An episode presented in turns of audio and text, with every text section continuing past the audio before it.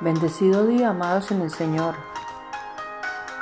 Como es costumbre compartiendo con ustedes la santa palabra de Dios y su reflexión, con mi esposo y toda la gente preciosa, linda, que escucha.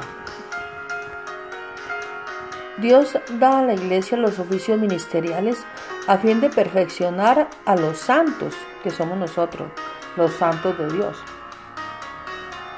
Los santos están equipados para que puedan hacer la obra del ministerio. Ministerio significa servicio. O todas las funciones de la iglesia. La iglesia también somos nosotros. Cada creyente debe tener un ministerio. Todos, todos tenemos un ministerio. No necesariamente un ministerio público de predicar, sino un lugar específico de servicio en el cuerpo de Cristo, en la familia, en la casa, en la comunidad, en la empresa, en el medio donde nos movamos.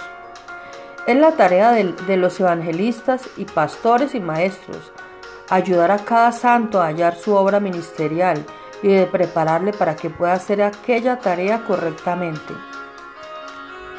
Cuando cada miembro del cuerpo cumple con su debida función, todo el cuerpo será edificado.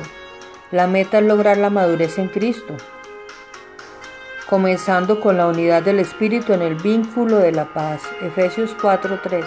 Debemos procurar la unidad de la fe y del conocimiento del Hijo de Dios a un varón perfecto, a la medida de la estatura de la plenitud de Cristo. Efesios 4:13. En el nombre de Jesús.